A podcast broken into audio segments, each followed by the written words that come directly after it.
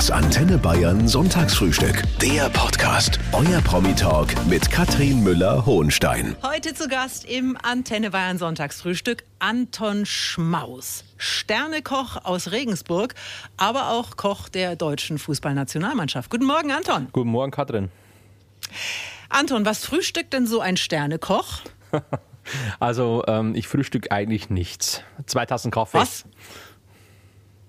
Und dann? Äh, nichts mehr. Also dann äh, spare ich mir das bis zum Mittagessen auf sozusagen.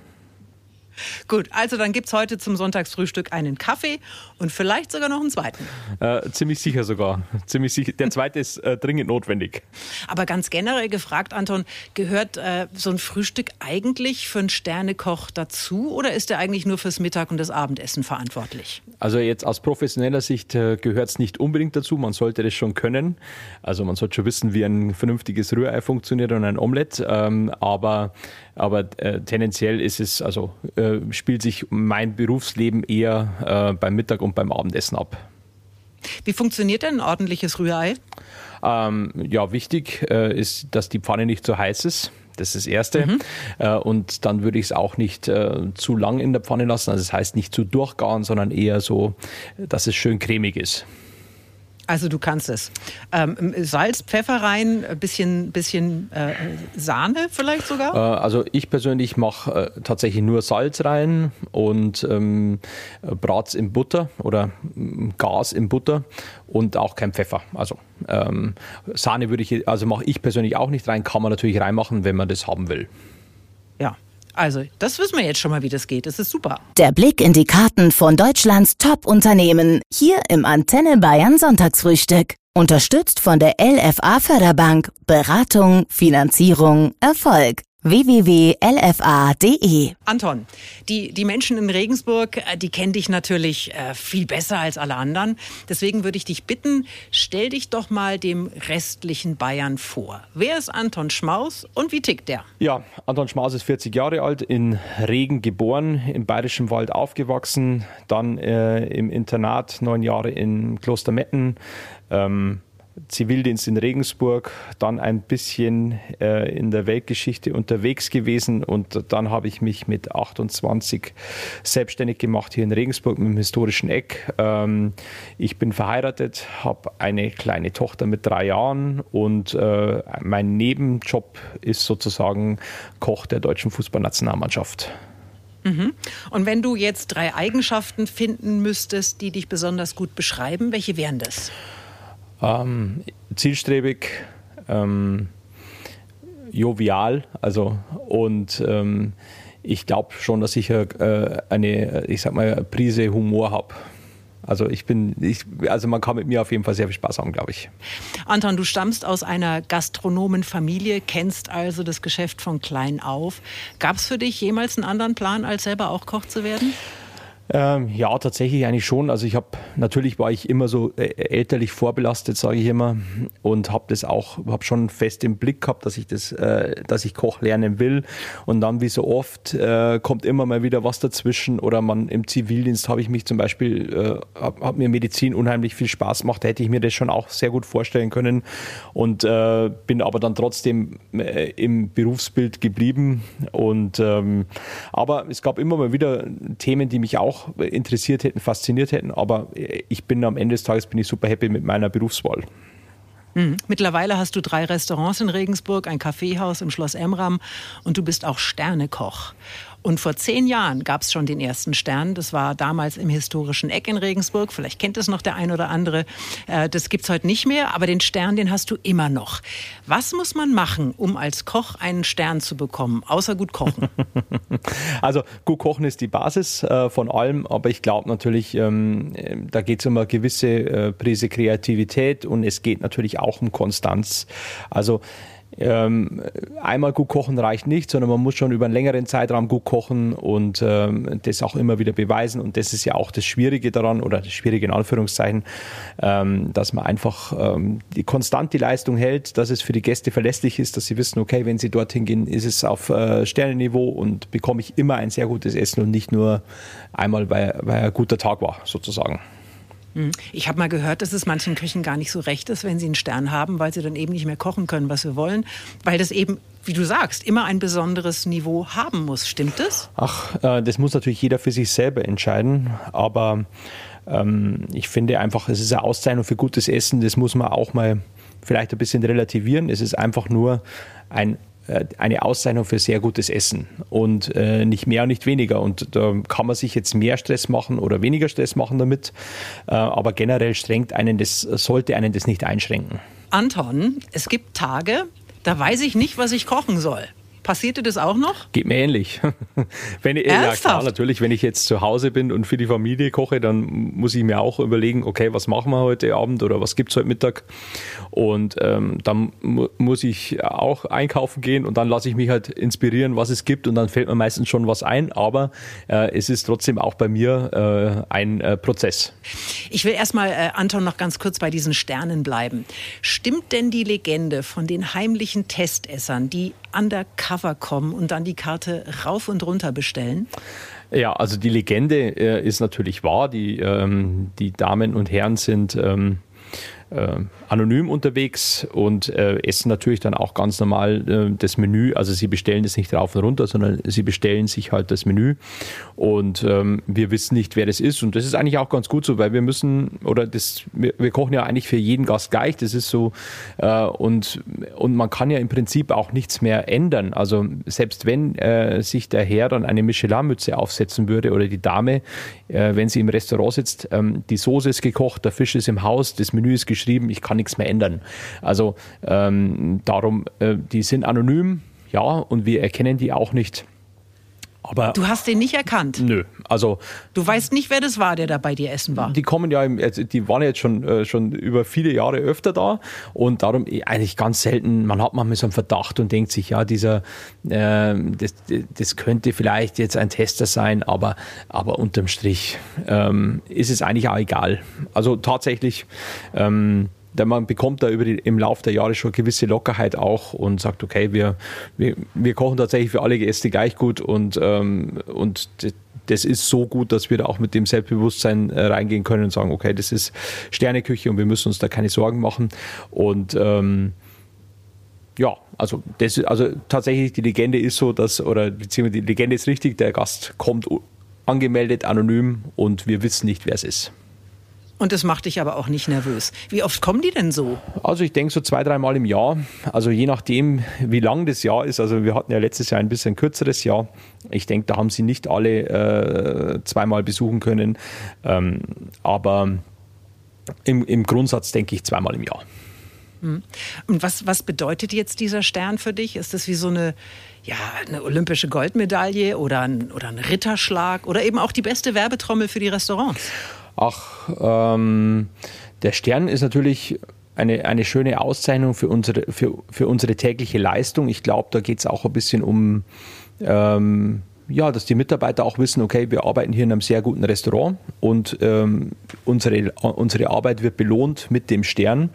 Ähm, wenn ich es jetzt sagen, wenn man jetzt sagt, okay, es gibt ja drei Michelin-Sterne, also eins, zwei oder drei, und dann wäre praktisch der, äh, die Goldmedaille, würde ich jetzt mal sagen, der dritte Stern und Silber der zweite. Und, äh, oder wenn man sagt, okay, wenn man jetzt im Fußball bleibt, dann äh, kann man schon sagen, okay, wir sind jetzt ähm, mindestens Europa League und äh, ähm, dann, wenn es im zweiten, zweiter, dritter Stern ist, so Champions League. Erzähl uns doch mal von den Anfängen. Die Eltern, das haben wir schon gesagt, die waren auch in der Gastronomie.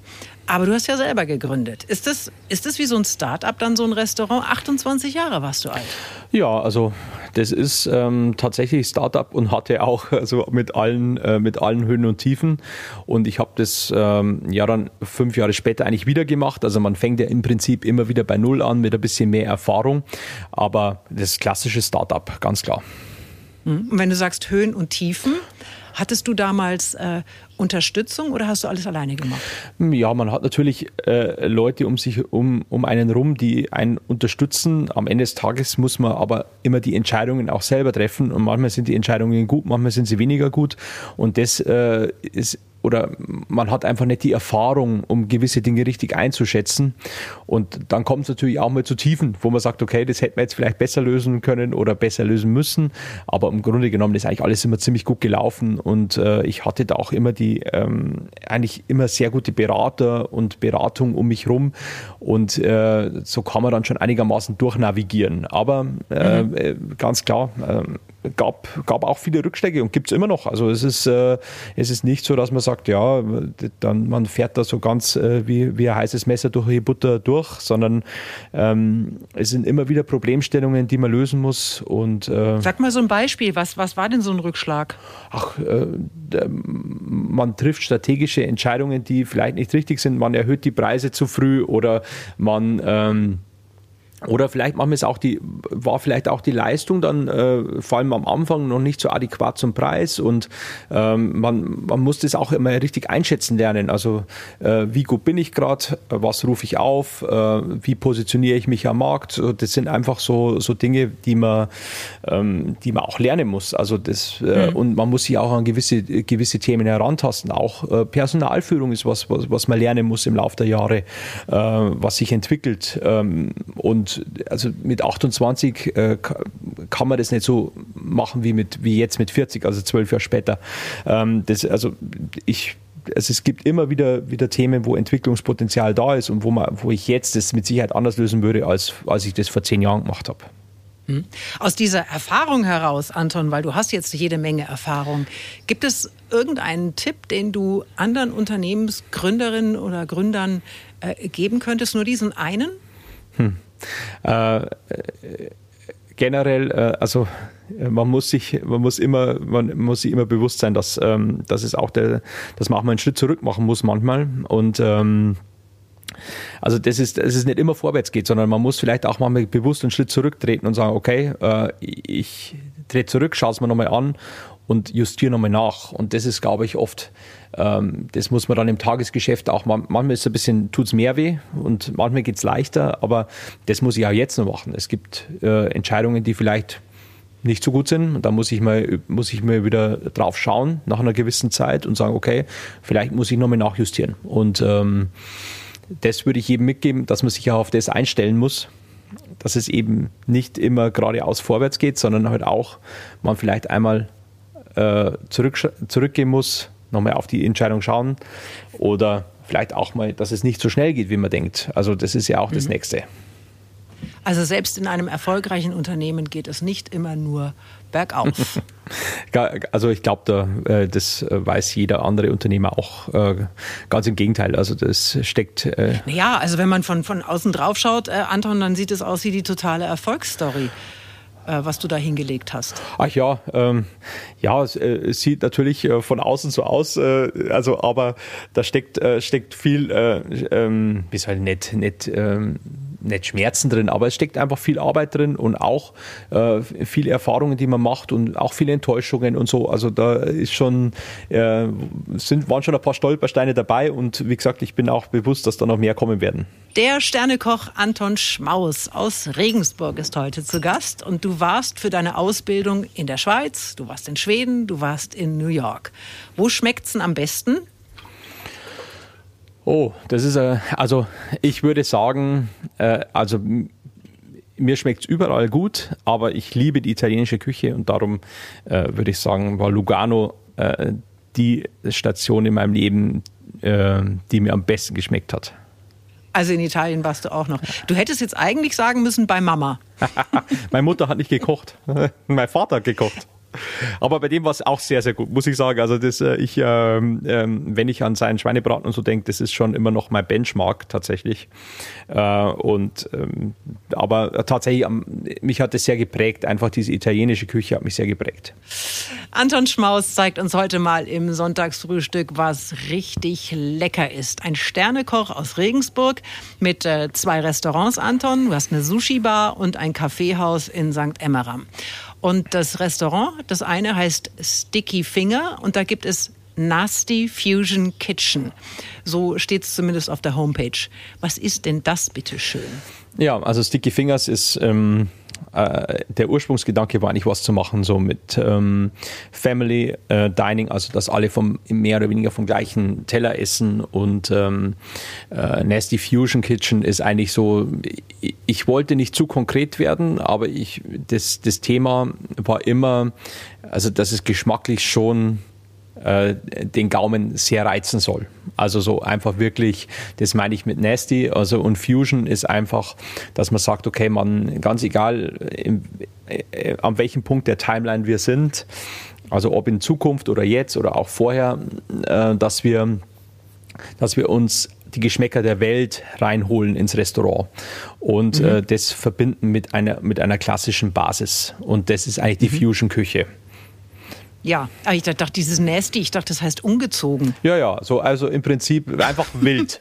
äh, wild Eine und, wilde Küche äh, beim Sternekoch. Genau. So, jetzt hast du aber auch noch eine Sushi-Bar, Aska, mhm. und die hat auch schon einen Stern. Dabei ist es doch für Europäer, ich sag mal, die hohe Kunst, oder? Hast du da einen Japaner in der Bar oder kannst du es selber? Also ich bin weit davon äh, entfernt äh, oder äh, Lichtjahre davon entfernt, es selbst zu können. Also tatsächlich, ähm, mein japanischer Sushi-Meister, Herr Atsushi Sugimoto, hat äh, den Stern erkocht. Also das ist tatsächlich, also ähm, hat ich stelle den Rahmen sozusagen und äh, habe das Konzept äh, der Bar entwickelt, der Sushi Bar, aber es ist sein Stern und ähm, auch seine, seine Leistung und ich selber kann das gar nicht. Also ich äh, habe, also ich, wir, ich habe mal versucht, den Fisch mit ihm zu schneiden und ich habe das nicht richtig gemacht. Dann habe ich gemerkt, okay, es ist, also ich, ähm, das ist nicht das Thema hier. Das ist nicht ah. mein Thema hier. Ah. Aber, aber, du sagst, er kocht. Kocht man Sushi? Ich dachte, das rollt man nur. Naja, also äh, im Prinzip Kochen ist ja nur der Vorgang. Der Reis. Äh, genau, also Kochen ist der Vorgang. Also im Prinzip bereitet er Essen zu.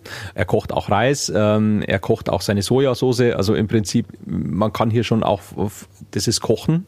Und ähm, aber in einer anderen Form halt. Also in, nicht, in der, mhm. nicht in der klassischen Form, die wir, ähm, die wir jetzt Kochen nennen würden. Also mit Topf und äh, Schmoren und so weiter. Das macht er natürlich nicht, aber es ist schon äh, also große Kunst, große Kochkunst. Ja. Ich wollte gerade sagen, allein der Reis ist eine Kunst für sich. Uh. Kann ich auch nicht. Und Anton, wir wollen hier heute auch ein bisschen was lernen, weil die wenigsten von uns sind in der Lage, Sterne, Küche auf den Tisch zu zaubern, aber vielleicht geht ja ein bisschen mehr. Hast du ähm, so, so einen Tipp für Anfänger, den du mit uns teilen möchtest? Deine, deine größte Erkenntnis beim Kochen? Ähm, halt so einfach wie möglich. Also, also je weniger man sich zumutet, also als auch für den Hobbykoch zu Hause oder für den Amateur, ich sage jetzt mal, ähm, äh, umso einfacher wird es. Also wenn ich sage, okay, ich, ich konzentriere mich darauf, einfach gute Bratkartoffeln zu machen und ein gutes Steak, äh, dann ist es einfacher, als wenn ich sage, ich mache jetzt ein äh, elaboriertes Gericht, wo dann einfach, wo ich, wo ich schon zehn Töpfe habe, die ich warm machen muss und dann kriege ich es nicht mehr heiß. Zum Beispiel. Also das ist das erste lieber äh, wenig Sachen machen und die dafür heiß und präzise auf dem Teller, als äh, ich, ich mute mir jetzt ein schweres Gericht zu mit fünf, sechs, sieben, acht verschiedenen Sachen, wo ich dann nur vier äh, Komponenten warm auf dem Teller bekomme. Weil, das stimmt, äh, aber die, aber die, die, die, also wenn du sagst präzise auf den Teller, ich meine so eine so eine Bratkartoffel, das kann schon auch mal eine Herausforderung das, sein. Wie, wie, das, wie machst du die? Das kann man üben. ja, gut, aber wie, also jetzt, ne, wie, wie bringe ich also die Bratkartoffel präzise auf den Teller? Also ich habe Kartoffeln und ich äh, brate die. Ja, das also, kann es ja noch nicht nein, sein. Nein, also erstmal koche ich die Kartoffeln in Salzwasser und mhm. schäle die. Also am besten mit, ich, ich nehme Kartoffeln mit Schale, äh, koche die in Salzwasser und dann schäle ich sie, lasse sie aus, ausdampfen, dann schäle ich sie und lasse sie vielleicht ein bisschen abkühlen schaue, dass die nicht total verkleben. Und dann äh, brate ich die in einer ähm, Pfanne, in einer heißen, also die Pfanne sollte jetzt nicht kalt sein, sondern ich lasse das Fett in der Pfanne oder das Öl in der Pfanne schon warm werden, schon heiß werden und dann gebe ich die Kartoffeln dazu und dann schaue ich, dass ich die einfach gut bewege und dass sie gleichmäßig rösten. Also sowas kann man, kann man üben. Dann äh, gibt es ja da diese Zwiebeln dazu. Man kann zum Beispiel ähm, die Zwiebeln schon vorher ein bisschen Butter schmoren, dass die schon mal gegart sind und nicht so leicht verbrennen. Und dann gebe ich, ähm, gebe ich die erst ganz zum Schluss hinzu. das ist auch was, also wenn ich die Zwiebeln zu früh dazugebe bei den Bratkartoffeln, dann verbrennen die natürlich.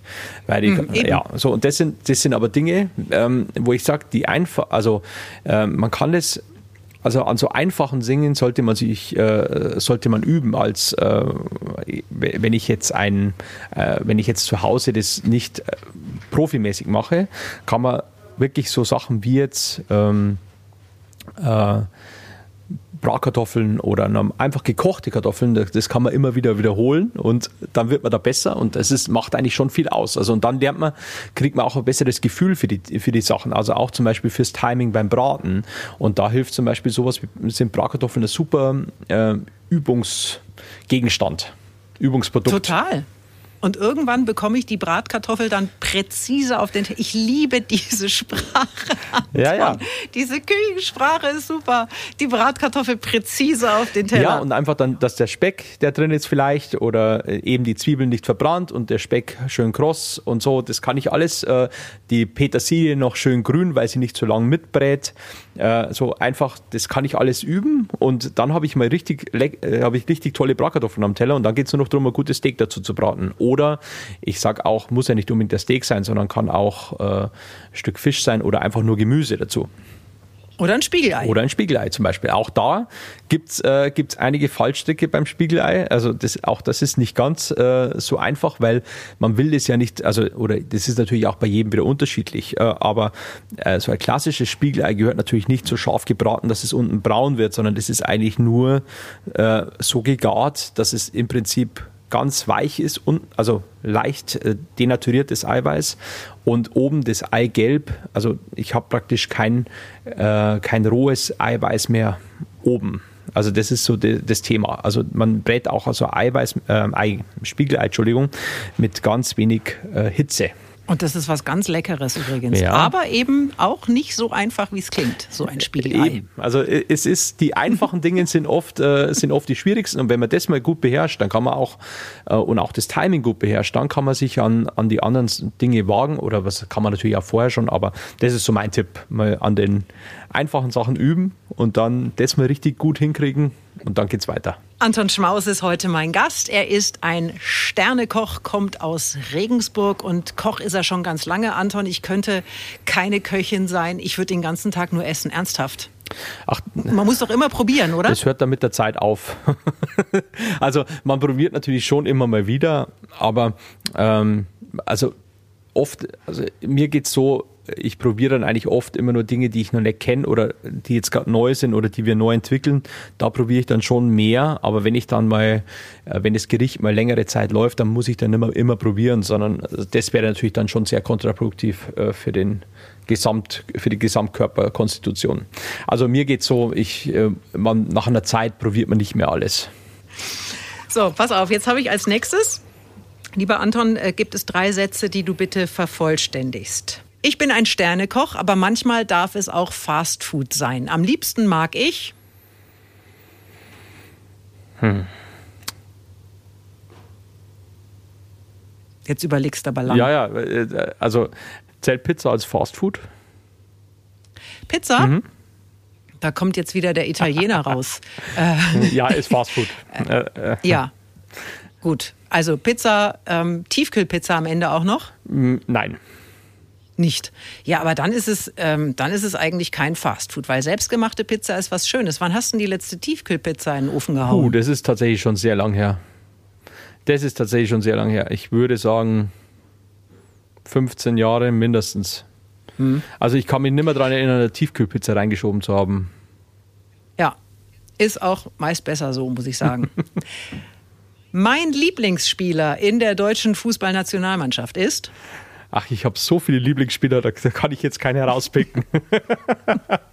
das ist eine gemeine Frage, ich weiß. Aber du bist seit vier Jahren Koch der deutschen Fußballnationalmannschaft. Erzähl mal, wie kam das? Ach, Ruft man da an, sagt Grüß Gott, ich bin der Anton und ich kann gut kochen? Ach, ähm, ja, das war äh, also sehr glücklicher Zufall eigentlich und ähm, also tatsächlich Dusel.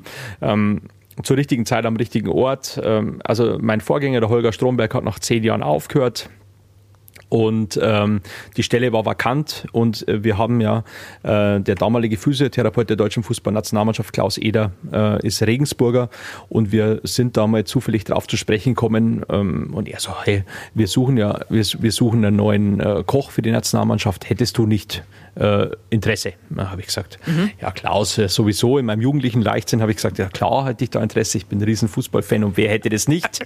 Und, ähm, äh, und ich habe aber nicht damit gerechnet, dass da was, dass da was rumkommt oder dass das überhaupt relevant wird. Ähm, und äh, tatsächlich hat aber dann zwei Tage später Oliver Bierhoff bei mir angerufen und hat gesagt, okay, ähm, wir sollten uns mal kennenlernen. Und äh, so mhm. ging es dann weiter. Ist ja Wahnsinn. Was heißt das jetzt dann konkret für dein Leben? Bist du, bist du da immer dabei oder nur bei großen Turnieren? Ja, ich bin, also ich bin bei jeder Maßnahme dabei. Das heißt also, wenn wir jetzt, äh, so wie jetzt äh, vor kurzem in ähm, Skopje spielen oder also eben dann Hamburg und in Skopje, dann bin ich natürlich mit dabei und natürlich auch bei den großen Turnieren. Äh, Anton, das ist ja ein Riesentrost. Für wie viele Menschen muss da gekocht werden? Das sind ja wahrscheinlich nicht nur die Spieler. Äh, es sind um die 65 bis 70 Personen. Mhm. Und wie muss ich mir das rein praktisch vorstellen? Wie groß ist dein Team und packt ihr dann die großen Töpfe ein und los geht's? ja, also das Team ähm, ist natürlich immer, stellt sich ja immer zusammen aus den Teams des Hotels, äh, in, in, denen wir, äh, in denen wir wohnen. Und äh, ich habe noch einen Kollegen, den äh, Felix Marquardt dabei. Also wir zwei plus das Hotelteam. Und äh, die großen Töpfe müssen wir natürlich schon auch immer auspacken. Gibt es Vorgaben oder darfst du kochen, was du willst? Äh, Im Prinzip darf ich kochen, was ich will, ähm, aber natürlich ähm, die Vorgabe ist, eine sportlergerechte Ernährung ähm, anzubieten.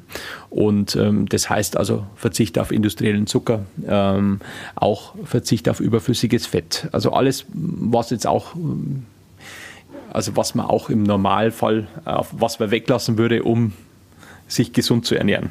Das ist wichtig. Mhm. Was, was, kommt denn am besten an?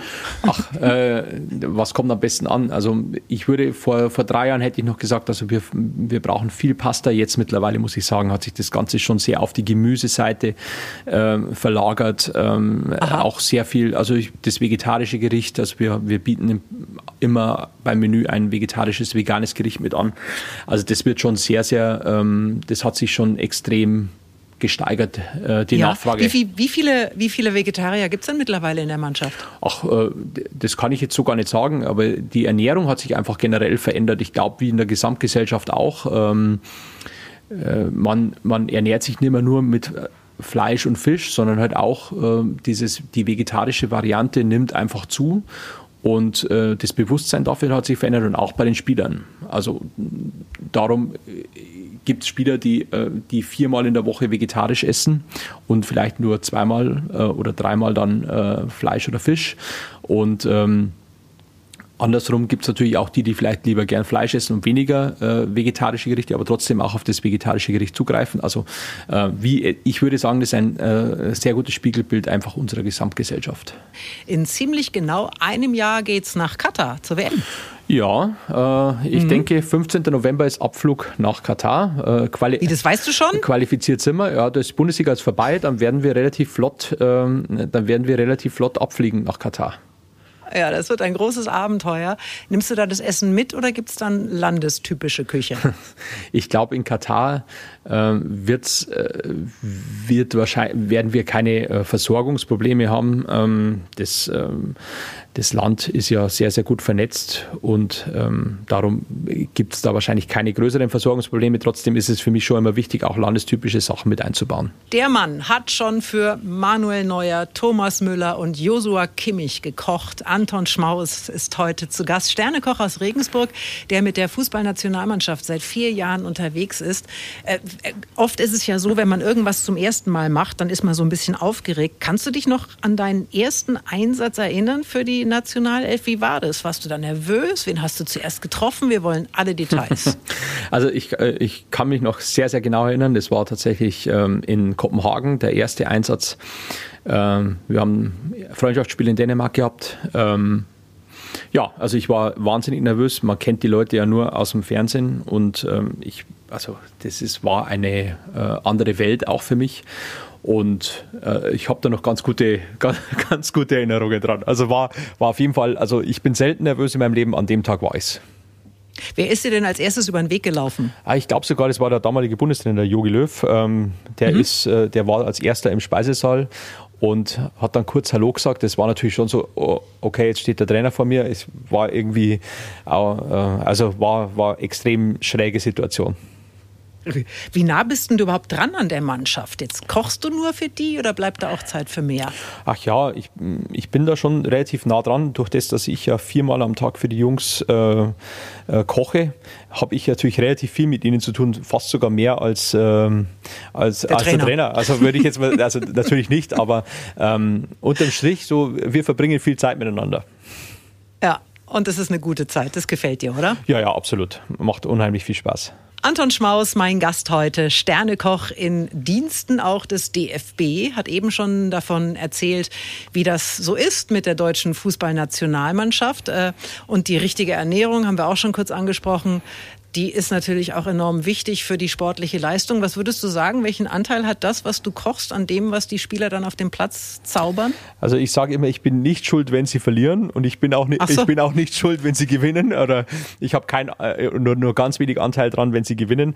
Ähm, ich denke, das Essen ist schon, ein, ist schon ein Faktor geworden, einfach auch ähm, weniger jetzt kurzfristig als langfristig. Also ich denke, wer sich gut ernährt, äh, hat einfach weniger Probleme mit, äh, mit Verletzungen oder auch mit der Regeneration nach Verletzungen oder also ich glaube, da, da ist schon ein, ist schon ein relativ großer An, steckt schon viel drin. Äh, für was ich eigentlich eher zuständig bin, ist so dieses, äh, ich sag mal, auch mit dem Essen die Laune hochzuhalten, auch die Stimmung hochzuhalten, auch für das Sozialgefüge da zu sein. Also das ist, also das glaube ich ist ein wichtiger Teil so, so nach einer Niederlage, Anton, äh, jetzt nehmen wir mal die WM 2018, ich meine, es war ein Albtraum. Was, was gibt es denn dann, wenn die deutsche Mannschaft so früh aus einem Turnier ausscheidet? Irgendwas, was, was macht denn gute Laune? Also es gibt dann, also wenn wir verlieren, gibt es das gleiche, wie wenn wir gewinnen, weil ich ja vorher nicht weiß, äh, ob wir, ob wir gewinnen oder verlieren. Und ich gehe ja immer von einem Sieg aus und darum äh, mache ich immer was, was gute Laune macht. Also hm, und Schokolade macht gute Laune, äh, stimmt auch das? Sowas kann es mal geben nach dem Spiel. Also es ist ja auch, ähm, ähm, die Jungs äh, verbrennen ja da bei so einem Spiel schon ein bisschen was, also deutlich mehr als wir, die nur auf der Tribüne sitzen. Äh, und darum äh, kann, können sie sich nach dem Spiel auch mal was gönnen. Und ähm, da gibt es dann äh, schon auch mal Süßkartoffelpommes oder sowas. Also das ist also kein, ähm, äh, kein Thema nach dem Spiel. Hm. Das gilt ja übrigens, äh, das möchte ich auf jeden Fall auch betonen, jetzt nicht nur für, für Hochleistungssportler, was du uns da erzählst, sondern im Prinzip gilt für uns alle, oder? Ja, also äh, gesunde Ernährung gilt für jeden und, äh, und ist für jeden wichtig. Und natürlich, ich sag mal, wenn ich das Ganze professionell mache, also professionell Sport betreibe, ist es natürlich umso wichtiger, dass ich mich um meinen Körper gut kümmere. Äh, und bei denen ploppt ja auch äh, viel schneller was auf äh, wenn irgendwo ein äh, Missmanagement ist. Ähm, das fällt bei uns gar nicht so auf, weil wir uns vielleicht nicht so regelmäßig bewegen, weil, ähm, weil wir einfach nicht so in Action sind und mit unserem Körper, also der Normalbürger mit, mit seinem Körper kein ähm, also nicht so viel anstellt und ähm, darum, aber generell ist es einfach, ist gute Ernährung äh, extrem wichtig, egal ob ich jetzt ein Kleinkind bin oder eben dann auch im, im Alter oder für, eigentlich für, also ganz klar für jeden von uns. Wenn man, Anton, ein Sternekoch ist und man möchte mal richtig gut auswärts essen gehen, wo geht man da hin? Ach, da gibt es äh, gibt's viele Kollegen in Deutschland, wo man sehr gut essen gehen kann. Äh, Machst du das oft? Ach, ähm, ich schaffe es gar nicht so oft leider, äh, weil einfach man hat, äh, ich, ich sage jetzt mal auch mit der Nationalmannschaft, man ist schon relativ eng getaktet und ähm, dann hat man auch mal einfach nur Lust zu Hause zu sein und an den freien Tagen und mit der Familie was zu machen. Und dann ist es halt auch äh, das Abendessen zu Hause, das dann genauso gut ist wie das Essen beim Kollegen. Aber nichtsdestotrotz wenn wir Zeit haben und wenn meine Frau und ich mal äh, auch Luft haben, dann machen wir, gehen wir auch gerne mal natürlich zum Kollegen. Hast du schon mal eine Idee geklaut oder gibt es da so einen Ehrenkodex unter Köchen, dass man das nicht macht? Ähm, also ich persönlich gehe nie zum Essen, um irgendwas, äh, um mir was abzuschauen, sondern ich gehe tatsächlich zum Genießen und äh, ich habe zum Beispiel auch nie mein Handy dabei beim Abendessen. Ähm, also ich mache dann auch keine Fotos, sondern tatsächlich ist es, da geht es nur um äh, mich und meine Frau oder um, um die Gesellschaft, die dabei ist und die Freunde und also ich bin nie als Koch beim Essen, sondern ich bin immer als Gast beim Essen.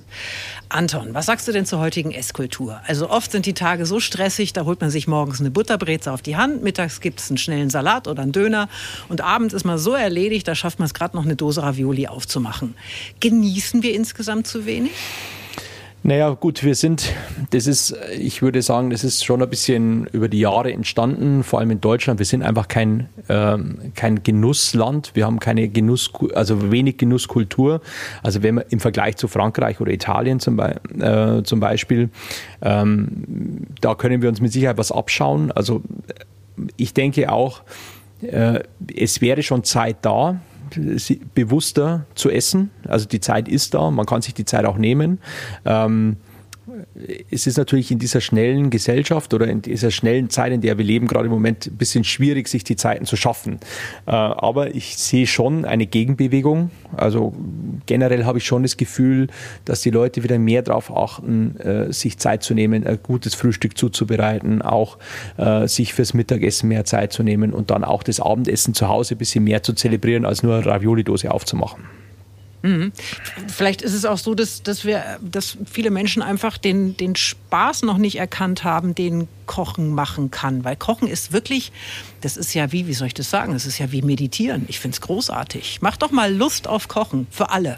Also äh, Kochen ist, ist natürlich was extrem Meditatives, weil ich zum Beispiel, ich mag das auch total gern zu Hause zu stehen und einfach nur Zwiebeln zu schneiden. Also Zwiebeln machen wir nicht so gern, aber ich sag mal generell einfach Gemüse vorzubereiten und das dann in aller Ruhe, ohne Zeitdruck ähm, zum Essen vorzubereiten. Und ähm, was, was macht Kochen noch so äh, besonders, ist einfach diese, was man damit auch ähm, erschafft. Also das ist ja auch dieses Erlebnis für die anderen. Man kocht jetzt in, in der Familie und dann schmeckt es allen. Das ist ja einfach auch das Zusammensein, das auch miteinander zu essen, mit Freunden, mit der Familie. Das, das finde ich ist schon das Tollste am Kochen, das, das Zusammensitzen danach. Hm. Du hast gerade eben gesagt, Zwiebeln schneidest du nicht so gerne. Geht mir ganz ähnlich. Gib mir doch mal deinen Tipp oder uns allen deinen Tipp. Wie schneidet man Zwiebeln, ohne dass man dabei heulen muss? Mit einem sehr scharfen Messer. Das ist der Trick. Das ist, der, das ist tatsächlich der Trick, der einzige Trick, den es gibt, weil natürlich je mehr ich da drauf drum, rumdrücke an der Zwiebel, umso mehr, äh, umso mehr dieser ätherischen Öle gehen raus und die bewirken das Weinen. Und wenn das Messer ganz scharf ist, dann ist es nicht so? Nö. Dann ist es, dann geht, dann schneidet man sich zwar leichter, also bis, wobei es stimmt auch nicht ganz, das ist nicht ganz richtig, diese Aussage, aber äh, da muss man ein bisschen mehr aufpassen, aber tatsächlich, wenn das Messer super scharf ist, äh, muss man deutlich weniger weinen. Ich habe mal gesehen, da hat sich jemand so ein Toastbrot zwischen Oberlippe und Nase geklemmt. Also ich glaube nicht, dass das was hilft. Das ist sehr lustig. Aber coole Vorstellung auf jeden Fall. Ich könnte ich mal probieren. Ja. ja, mach mal. Und schick ein Foto. Jetzt stellt sich im Prinzip nur noch die Frage nach dem letzten Geheimnis, lieber Anton. Gibt es irgendetwas, was du noch nie in der Öffentlichkeit erzählt oder vielleicht sogar gebeichtet hast?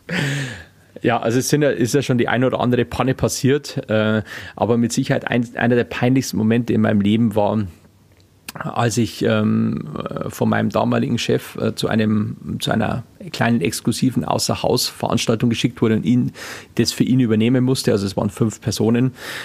Und äh, ich war damals tatsächlich äh, so ein junger Kerl und äh, habe äh, hab das ein bisschen auf die leichte Schulter genommen und habe dann äh, im Prinzip fast die Hälfte zu Hause vergessen und es war etwa eine halbe Stunde Fahrzeit entfernt und ich bin dann vor Ort gewesen und die Gäste wollten relativ schnell essen. Und mir ist dann aufgefallen, okay, von den vier Gängen habe ich ähm, praktisch bei jedem fehlt mir irgendwas. Äh, und dann habe ich ähm, massiv improvisiert, äh, improvisieren, zu improvisieren versucht. Aber mir ist dann aufgefallen, beim Dessert funktioniert das nicht mehr. Also das heißt, ich muss irgendwie mir noch ein Dessert zusammenschrauben. Und ähm, ich, da es ein Sonntagabend war, war auch nichts mehr, war nichts mehr geöffnet. Also ich musste zurückfahren und ich habe dann zu den Gästen gesagt, also, also es tut mir leid, aber ich muss jetzt mal kurz äh, abhauen. Ähm, und ich bin dann wieder da und ähm, es, bin hoffentlich in einer Stunde wieder da und kann dann das Dessert servieren. Äh, was ein durchaus extrem peinlicher Moment in meinem Leben war. Und am nächsten Tag, als ich, ähm, also die Gäste haben es offensichtlich relativ, also vordergründig relativ cool genommen. Und als ich dann am nächsten Tag wieder in die Arbeit gekommen bin, hat mich der Chef gefragt, und ist da gestern was passiert? Dann habe ich gesagt, naja, also eigentlich alles ganz gut gelaufen und so, aber ähm, warum haben die Leute eine Stunde aufs Dessert warten müssen? ich gesagt, ja, gut, ich habe äh, beim Dessert konnte ich nicht mehr improvisieren und ich musste es dann tatsächlich hier abholen. Und äh, aber er hat es dann, er hat gesagt, ja, die Leute waren Gott, die Gäste waren Gott sei Dank zufrieden, aber das sollte dir nicht mehr passieren und ist mir dann seitdem auch nicht mehr passiert. Das wollte ich gerade sagen. Das, äh, da, daraus lernt man doch so dermaßen fürs Leben. Das passiert dir nie mehr wieder. So, so diese klassischen Geschichten wie ich äh, schütte einem Gast die Suppe über die Hose, gab es das auch mal? Also ähm, das ist äh, sicher, also bei mir jetzt mir persönlich nicht passiert, aber das ist auch im Restaurant schon mal passiert. Es gibt ja immer wieder Dinge, die passieren können, wo, dem, wo, wo einfach ähm, wo einfach irgendein Unglück passiert und ähm, das, das passiert einfach und dann muss man das halt irgendwie wieder glatt bügeln. Also ähm, so Dinge passieren laufend und sind auch schon genügend passiert, aber ich finde, das, ja, das gehört mit dazu zum Leben. Ja, war denn irgendwann mal ein Superstar bei dir im Restaurant? Das muss ich dich eben noch fragen. Wer äh, definiere Superstar? Ja, wo man halt denkt, oh Gott, das ist aber, wer ist denn das? Ja, das, den kenne ich doch. Okay, ja, also kommt. Das darfst nicht äh, sagen. Kommt ne? immer mal wieder vor und ich, ähm, äh, das ist eben das, das Witzige, wie man, wie, also ich persönlich, durch das, dass ich ja jetzt ja viel mit, ähm, mit so äh, Superstars äh, abhänge, sind die dann irgendwie gar keine Superstars mehr, sondern ganz normale äh, Jungs und äh, ähm, ja. Du meinst jetzt die genau, Fußballer? Genau, also und, äh, ja. ganz normale Jungs und also darum, also so, so ein richtiger Superstar äh, war mit Sicherheit schon mal da, aber also äh, ja. empfinde ich nicht mehr so. Dann gibt es tatsächlich nur noch eine Frage, die ich habe, lieber Anton. Wenn die Suppe versalzen ist, ist der Koch tatsächlich verliebt? Unkonzentriert. Ob das dann aufgrund seiner äh, frischen Liebe ist, das kann ich nicht sagen, aber ähm, könnte mehrere Gründe haben, warum die Suppe versalzt ist. Aber äh, es kann durchaus passieren, dass es, äh, oder kam schon vor, dass es aus dem Grund war. Anton Schmaus. Es war mir ein großes Vergnügen. Mir auch, vielen Dank. Ähm, und du sagst uns noch ganz kurz, was, ich, was, was wir heute kochen, weil dann haben wir das Thema auch erledigt. Also jetzt zum Mittagessen. No, oder zum Abendessen ist ja wurscht. Ja, also das, äh, da ja Sonntag ist, äh, empfehle ich immer, Sonntag muss es äh, schnell gehen. Man kann im, im Zweifel auch nicht mehr einkaufen. Meistens hat man Pasta zu Hause. Ähm, äh, meine Tochter liebt äh, Pasta mit ähm, Salsiccia und Tomatensauce. Also sowas, wenn man zufällig irgendwie sowas zu Hause hat, äh, kann ich sowas absolut Super. empfehlen. Dann gibt es heute eine flotte Nudel. Genau. danke, lieber Anton. Ich danke. Das Antenne Bayern Sonntagsfrühstück. Der Podcast. Jede Woche neu. Jetzt abonnieren oder folgen für mehr spannende Gäste und entspannte Gespräche mit Katrin Müller-Hohenstein.